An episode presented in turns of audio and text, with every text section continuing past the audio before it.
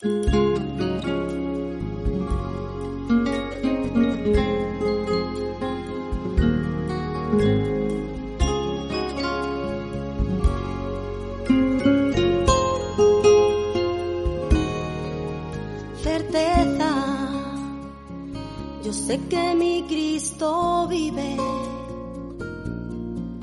la palabra de Dios, la Biblia, hay un mensaje para ti, para mí y para toda la humanidad.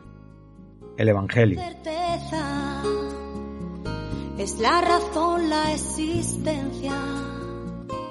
Un mensaje para ti todas las semanas en este canal de radiodifusión cristiano Luz a las Naciones, un estudio expositivo de la palabra de Dios, edificando sobre el verdadero fundamento de los apóstoles y profetas, siendo la principal piedra del ángulo Jesucristo mismo. Cristo está cerca,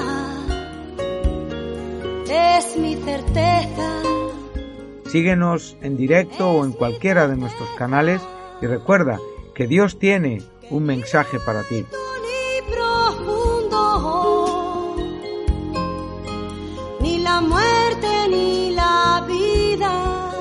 Que Dios os bendiga y edifique a través de su palabra.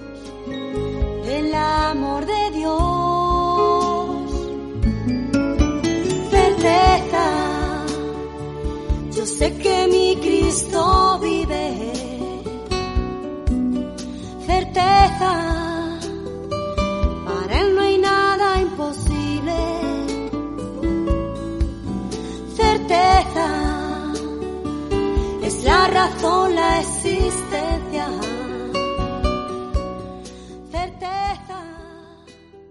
Es un placer para mí saludar a los oyentes de Radio Luz, a las naciones en nuestra programación semanal de estudio bíblico eh, titulada Un mensaje para ti.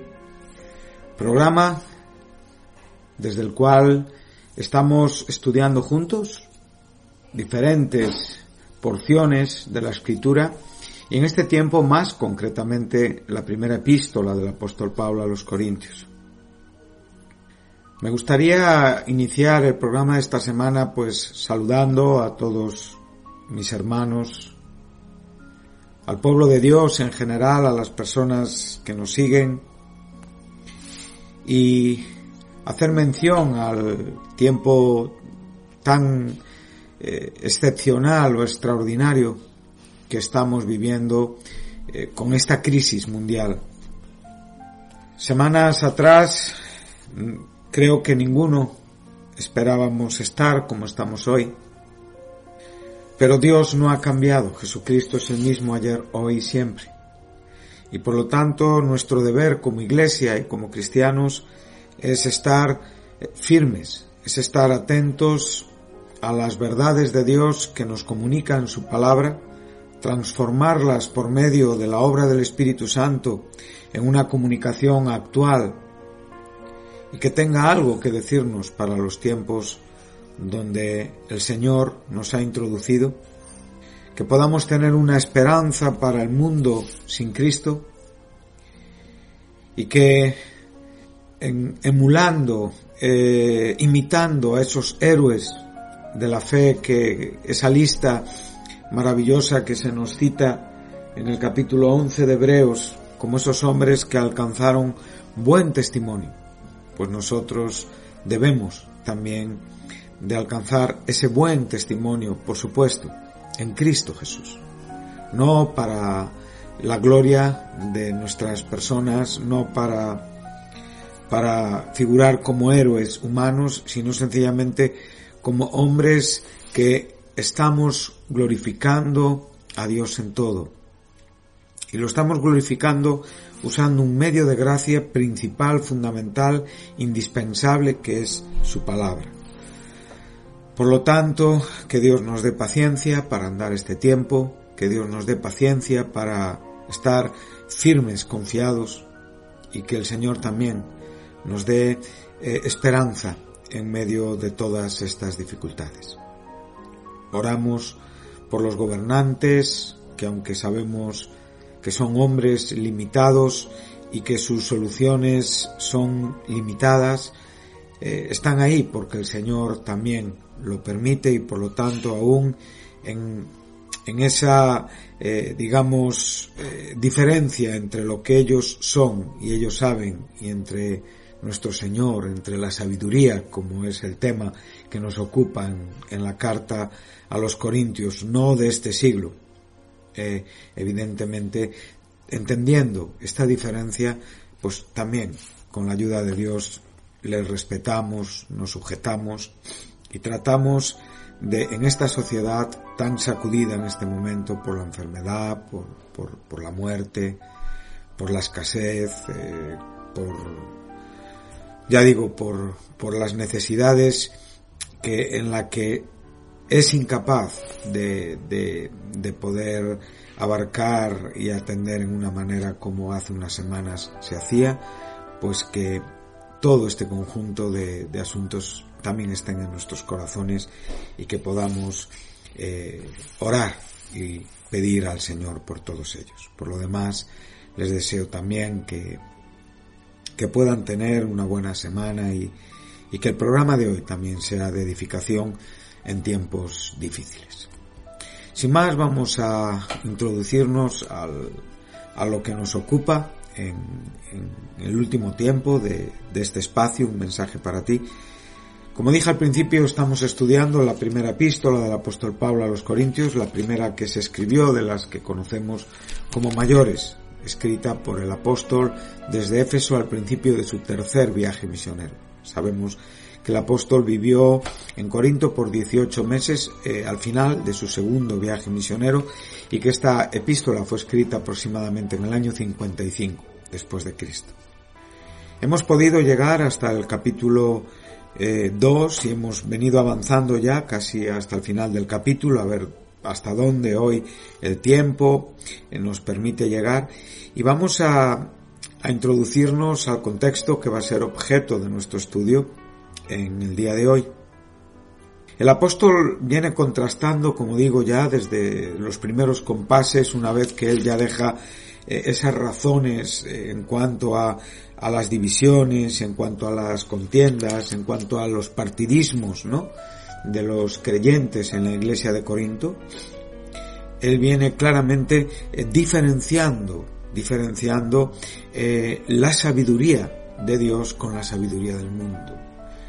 La sabiduría de Dios está expresada en la cruz. La sabiduría de Dios eh, está mostrada a través de la obra que Cristo lleva a cabo en la cruz del Calvario por medio de la cual el pecado es condenado, el pecador es perdonado y el hombre puede ser salvo por gracia mediante la fe en Jesucristo.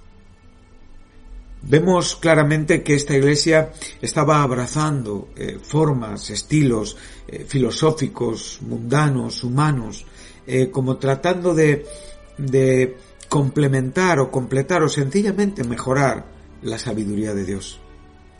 Pablo argumenta claramente y le recuerda quiénes eran ellos antes de ser alcanzados por el Evangelio.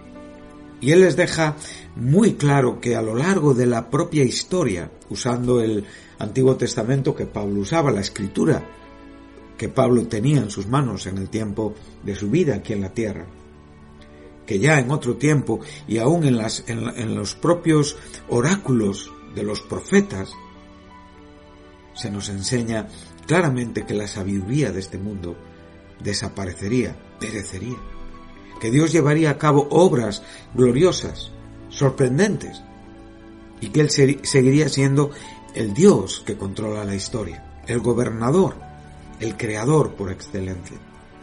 Sabemos que el término hacedor muchas veces en el Antiguo Testamento nos aparece y, en, en, y en, las, en los pecados que el pueblo escogido de Dios eh, cometía, entre ellos estaba olvidarse de su hacedor. Eso lo, lo, enseña muy bien cuando podemos leer, por poner un texto, en el libro de, del profeta Isaías, en el capítulo, eh, si, si no me falla mi memoria, en el capítulo 17, vamos un momento ahí, y dice, verso 7, aquí está hablando acerca de un juicio sobre Israel, y dice, en aquel día, dice, mirará el hombre a su hacedor y sus ojos contemplarán al Santo de Israel. Bueno, lo que está hablando realmente es que este pueblo había dejado de mirar a su hacedor, había dejado de contemplar al Santo de Israel y que realmente estaban mirando a los dioses y a los altares que habían sido hechos con sus manos. Altares que eran exactamente igual que los altares y los dioses de los pueblos paganos que rodeaban eh, físicamente, terrenalmente, al pueblo de Dios, pero que no era un asunto físico, era un asunto espiritual. El verso 10 dice, porque te olvidaste de tu, de, del Dios de tu salvación y no te acordaste de la roca de tu refugio. Por tanto, sembrarás, sembrarás plantas hermosas y plantarás sarmientos extraños. Bueno, aquí podemos ver roca, podemos ver hacedor. El término hacedor es un término que significa, está relacionado con redentor, no solamente con creador. El creador realmente no separa eh, su revelación personal en cuanto a, a, los nombres que él se atribuye y por los cuales él se da a conocer a nosotros. Y podemos ver que ese creador evidentemente es inseparable del redentor. Es como hablar de que Dios es misericordioso y no, y no tiene una acción continuada en cuanto a la misericordia. Por lo tanto, el propósito con el cual Él creó el mundo era para redimirlo en Cristo Jesús. Ese propósito que el propio apóstol Pablo nos enseña en Efesios en el capítulo 1 de reunir todas las cosas en Cristo, ya estaba en el corazón del Creador en el principio. Por lo tanto, todo, todo este tipo de pensamientos y de situaciones tienen que enseñarnos hoy que nuestra manera de comprender a Dios tiene que ser una manera espiritual. Aprender de que la Iglesia en otros tiempos también sufrió los, los efectos desastrosos de la mezcla de lo que es la teología santa, la revelación santa, la inspiración santa, combinada con opiniones, que en el fin muestran la propia imperfección de todos estos hombres porque aún así no hay un acuerdo en cuanto a muchas cosas. Por lo tanto, esto nos indica que la Biblia es mucho más segura que cualquier opinión de ningún hombre. Eso no quiere decir que no vamos a respetar a, todo el legado histórico, literario, eh, todo lo que eh, Dios eh, nos ha permitido tener de, muy buenos hombres que nos han dejado verdades que a día de hoy nos son evidentemente de, gran consuelo y de gran enseñanza y por supuesto de gran instrucción. Pero estos hombres bebían en el recurso principal, que es la palabra de Dios. Los corintios no, los corintios estaban combinando influencias evidentemente de la propia filosofía griega. Entonces, eh, eh, el, cristianismo en el primer siglo tenía una, idea eh, literal en cuanto a la interpretación de la escritura. Solamente que en los tiempos de Cristo el, grupo judío representativo de lo que es el pueblo de Dios, Israel, eran religiosamente los fariseos. Y estos hombres habían llevado el literalismo mm, correcto en cuanto a la interpretación escritural, evidentemente a asuntos eh, que estaban muy lejos y, totalmente apoyados sobre legalismos humanos. Y esto es, lo que el, el Señor Jesús eh, se opuso y lo que el Señor Jesús trató de destruir, pero él siempre recordó que él no vino a cambiar en ninguna manera la ley. Los diez mandamientos que Dios dio a Moisés son verdades que hoy están vigentes en la Biblia y que deben de ser respetadas por todos los creyentes. Para este tiempo, algunos padres apostólicos, ya digo, ya pasando el primer siglo por el año 120, 130, año 100, eh, eh, al tiempo en el que ya se termina el último libro de la Biblia, Entonces empiezan a surgir una mezcla en, eh, que por un lado tenía el literalismo judío y por otro lado tenía la influencia griega de Filón. Entonces era la manera de contrarrestar ese literalismo legalista que no producía vida en la propia interpretación, pero no fue mejor el remedio que la enfermedad. De ahí lo que surgió fue una manera eh, interpretativa de un carácter alegórico donde, evidentemente, eh, las verdades de la Biblia se ampliaban ya a, alturas ya que no permitían eh, dejar la verdad en el control del Espíritu Santo. Entonces ya, como digo, ya no está la verdad en la autoridad escritural, sino en la propia idea de la persona que está interpretando la escritura. Y de aquí, pues como digo, y este no es un tiempo para, para dar una clase, digamos, de, de, de bibliología en cuanto a lo que han sido los, los sistemas de interpretación a lo largo de la historia.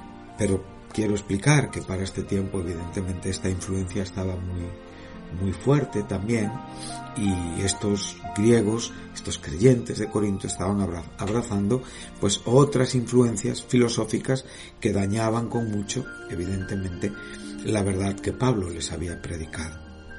Hemos llegado hasta el versículo 10 donde ya hemos, ya hemos dejado el término, perdón, el, el, versículo antes bien, como está escrito, cosas que ojo no vio, ni oído yo, ni han subido en corazón de hombre son las que Dios ha preparado para los que le aman. De esto hemos hablado también ampliamente, hemos citado los textos del Antiguo Testamento que entendemos es de donde Pablo está tomando este como está escrito, y hemos en el último programa quedado en el, en el versículo 10, Dios nos la reveló a nosotros por el Espíritu, porque el Espíritu todo lo escudriña, o sea, todo lo, eh, lo estudia y, y, realmente nos lo enseña en cuanto a la profundidad de Dios.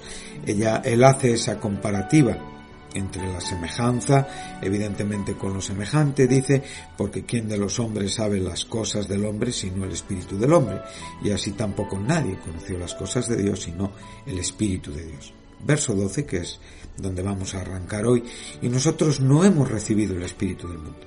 De nuevo aquí, el apóstol Pablo va a recordarnos que nuestra sabiduría no es la de los príncipes de este siglo, nuestra sabiduría es aquella eh, que realmente Dios predestinó antes de los siglos para nuestra gloria, es esta sabiduría que ninguno de los príncipes de este siglo conoció porque si la hubieran conocido nunca habrían crucificado al Señor de la Gloria.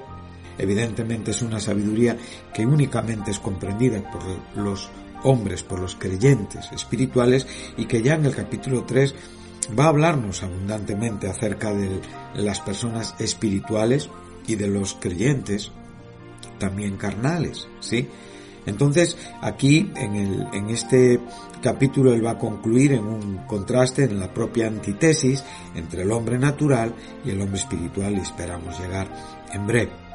Entonces, como digo, nosotros no hemos recibido el espíritu del mundo. Aquí hay un juego de, términos eh, y ya digo, en el original no existían mayúsculas y minúsculas, por lo tanto, esto es una ventaja de nuestra traducción de los eh, traductores de la escritura que claramente aquí identifican evidentemente el espíritu del mundo en, cuanto a lo que el hombre puede y es en sí mismo eh, por medio del propio sistema que le rodea, sino el espíritu que proviene de Dios, el Espíritu Santo con mayúsculas, para que sepamos eh, lo que Dios nos ha conocido, nos ha concedido. Bueno, Vemos eh, aquí ya eh, el espíritu del mundo, aquí tenemos el término cosmos, ¿sí? Con, con la palabra eh, neumáticos.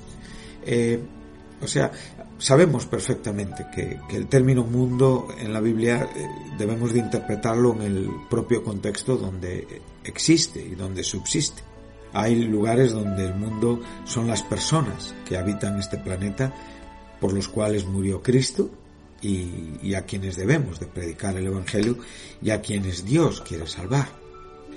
Pero también eh, el propio el propio Nuevo Testamento es Pablo, eh, Juan nos, nos, habla, Juan habla mucho acerca de esto, también nos presenta el término mundo como ese sistema organizado, ateo, diabólico, que realmente tiene a, los hombres sin Cristo esclavos. También, evidentemente, podríamos llamar el espíritu de esclavitud eh, que realmente el propio Pablo cita en Romanos 8:15, diciendo que no hemos eh, realmente, eh, como digo, recibido un espíritu de esclavitud para seguir otra vez en temor, sino que hemos recibido el Espíritu Santo, el Espíritu de adopción, para que podamos decir Abba Padre. Bueno, estas cosas son importantes. En este caso sabemos que estamos hablando de este sistema. ¿Sí? En, la misma manera, en el verso 11 hablamos del espíritu del hombre en el sentido de lo que es el hombre interiormente. Pero aquí estamos hablando del espíritu del mundo relacionado, como digo, con este sistema organizado, humanista, ateo, eh, que evidentemente eh, funciona absolutamente de espaldas a Dios. Y hoy digo, son tiempos para estar muy atentos a esto, porque mucho de lo que vemos en las noticias y muchas de las participaciones de los hombres que hoy están tomando decisiones en el mundo eh, pertenecen a este sistema. Y este sistema es un sistema que la Biblia lo cataloga de malo, el presente siglo malo. Este sistema es un sistema que está condenado a perecer, es un sistema que está desapareciendo y es un sistema que funciona totalmente aparte y que excluye a Dios en todo lo que son sus opiniones, aunque a veces pueda parecer bien intencionado. Por lo tanto, estemos muy atentos, estamos en tiempos eh, muy delicados. Dios eh, se manifiesta soberanamente, como digo, a lo largo de la historia. Siempre hemos podido ver estos dos conceptos, el mundo, como digo, abrimos la Biblia en, en sus comienzos y podemos ver a Caín y Abel claramente oponiéndose. O sea, uno eh, matando al otro sencillamente porque sus obras eran malas. Y claramente toda esta descendencia de Caín es la descendencia que conformó y estableció el mundo en el sentido espiritual que estamos viendo hoy. El apóstol Pablo nos enseña que nuestras armas no son carnales, no son mundanas, son poderosas en Dios para eh, derribar fortalezas. Lo podemos ver en Egipto, ahí podemos ver como el pueblo de Dios habitaba bajo la presión de, de este espíritu de esclavitud, de este espíritu del mundo.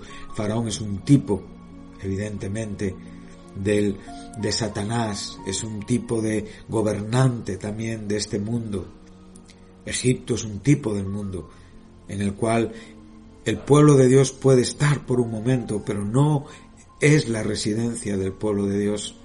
A veces el pueblo de Dios puede sufrir, puede entrar a participar de cierta tribulación y ciertos sufrimientos exactamente igual que, el resto de las personas, pero el pueblo de Dios sabe que hay un propósito y sabe perfectamente que, todo lo que tenga que ver con sus padecimientos no tiene más que, no, no es más que, como digo, que una leve eh, tribulación eh, momentánea, que son eh, aflicciones del tiempo presente que no son comparadas con la gloria venidera que en nosotros ha de manifestarse. Y esto realmente también se nos está enseñando.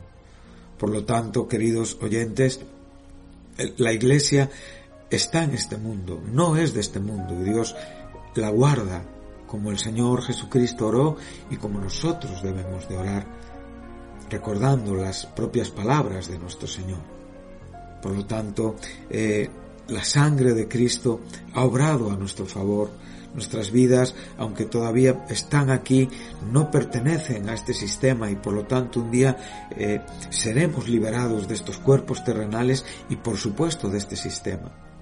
Jesucristo está a las puertas de regresar y recoger a su iglesia.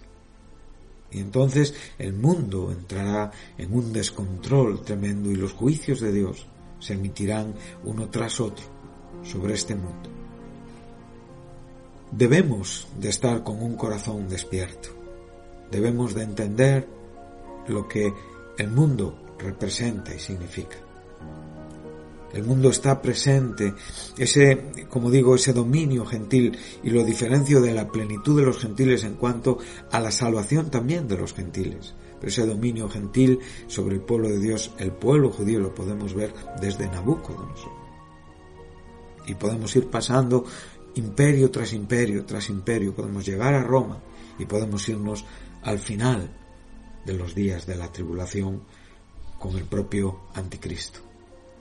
Por lo tanto, cuando vemos todo esto, comprendemos que este sistema es malo y que el pueblo de Dios no pertenece a este sistema y que el Señor siempre nos ha dado un espíritu de adopción por el cual ya no estamos en temor y por el cual podemos confesar Abba Padre. Qué bueno, queridos oyentes, qué bueno. Entonces, en esta manera, eh, hemos recibido el espíritu que proviene, el espíritu que, que, proviene de Dios. Me encanta eh, este, este, este verbo, el, el, poder pensar por un momento que lo que estoy recibiendo tiene una fuente, tiene un, tiene un punto de partida, tiene una causa y su efecto es la vida santa en nuestra propia vida. Y como bien nos está enseñando para que sepamos lo que Dios también nos ha concedido bueno, en esta manera entendemos el Evangelio, sus bendiciones, a través del Espíritu Santo. Aceptamos, como vengo diciendo, que, que, hay un estado temporal y, carnal y en algunos casos con connotaciones pecaminosas en los propios creyentes, que hay, un, que hay todavía una falta de, plenitud en cuanto al conocimiento, en cuanto a la, a la redención esperada eh, y futura en Dios pero aún así tenemos un todo y podemos conocer y entender todo lo que necesitamos para la salvación, para vivir vidas santas a través de esta revelación del Padre, a través de la persona y de la obra del Hijo y a través de la iluminación del Espíritu Santo.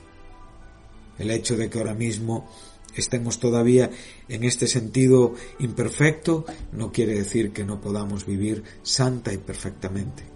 No quiere decir ni es una disculpa para, para vivir en pecado, ni es una excusa, evidentemente, para no abrazar todas las verdades claras, bien y perfectamente expresadas en la Biblia y vivir en ellas. Por lo tanto, es importante, queridos oyentes, que la sabiduría de Dios nos ha sido revelada gratuitamente Qué preciosas palabras dice el apóstol en su epístola a los Romanos, capítulo 8, versículo 32. Aquel, y voy a leer la versión de las Américas, aquel que no eximió, en nuestra Reina Valera dice, el que no escatimó ni a su hijo. Aquí eh, este, este verbo es un verbo eh, con un gran significado. Habla de perdón, Habla de, realmente de, de, de no excluirle a Cristo ningún sufrimiento en la entrega por nuestros pecados. O sea, aquel que no eximió ni a su propio Hijo. Por favor, pensemos en estas, en estas palabras pensemos en la, en la, en la profundidad y en la grandeza. Recordemos constantemente lo que somos. Somos pecadores lavados de nuestros pecados. Por favor, Creo que este debe de ser el punto de partida siempre de nuestro cristianismo diariamente, cuando abrimos nuestros ojos en la mañana, cuando desarrollamos nuestra vida durante el día, cuando realmente nos presentamos o eh, delante de, de la iglesia exponemos un sermón. Recordemos siempre que somos pecadores, que inmerecidamente fuimos lavados por la gracia de Dios de nuestros pecados. Recordemos las palabras del santo John Newton, que realmente este compositor de Amazing Grace, ese hombre transformado, ese capitán de barcos de esclavos transformado en un creyente, en un hombre santo, pudo decir constantemente en su vida, yo sé que yo soy un gran pecador y Dios es un gran Salvador. Creo que uno de los problemas principales de los creyentes hoy es olvidarte de este principio, es olvidarnos, perdón, y me incluyo en, una primera persona del plural, de este principio fundamental, que es este punto de partida. Tú y yo hoy debemos recordar que somos pecadores lavados de nuestros pecados, que Dios nos dio vida cuando estábamos muertos, en nuestros delitos y pecados, y que lo que hemos recibido no lo hemos recibido del mundo ni de nuestras propias capacidades o posibilidades, sino que lo hemos recibido de Dios. Hemos recibido no solamente, como digo, la información, no solamente la dirección, no solamente las pautas, no solamente eh, todo la enseñanza, hemos recibido a Dios mismo, el Espíritu Santo en nuestros corazones. Por lo tanto, esto es glorioso y debemos de pensar que el Padre no escatimó ni a su propio Hijo. Y si el Padre no escatimó ni a su propio Hijo, entonces podemos estar totalmente seguros que Él nos concederá con Él todas las cosas. Lo entregó por nosotros. Y sobre esta base y sobre esta premisa estamos seguros. Nadie podrá acusarnos. Dios nos justificó. Nadie podrá condenarnos. Dios, Cristo es el que murió. El que resucitó y el que está a la diestra de Dios. Esta es la verdad del Evangelio. El que intercede por nosotros. Por lo tanto, nadie nos puede separar, queridos hermanos, del amor de Cristo tribulación, angustia, persecución, hambre, desnudez, peligro, espada, pandemias, epidemias, enfermedades. Nadie nos puede separar. Sobre todas estas cosas somos más que vencedores por medio de aquel que nos amó. Aunque estemos expuestos a la muerte, aunque seamos como ovejas que son llevadas al matadero. Esto como es un texto del Antiguo Testamento que aparece en el Salmo 44, verso 22. Estoy convencido que ni la muerte ni la vida, ni ángeles ni principados, ni lo presente ni lo porvenir, ni los poderes, ni lo alto ni lo profundo, ni ninguna otra cosa creada nos podrá separar del amor de Dios que es en Cristo Jesús, Señor nuestro. Y con esto les dejo, con este pensamiento apoyado en estos textos del apóstol Pablo, Romanos 8, 32 al 39, en esta reflexión, quien no escatimó ni a su Hijo, sino que lo entregó por nosotros, ¿cómo no va a concedernos todas estas cosas? No hemos recibido el Espíritu del mundo, sino el Espíritu que proviene de Dios, para que sepamos lo que Dios nos ha concedido. Que Dios les bendiga y les espero en el próximo programa.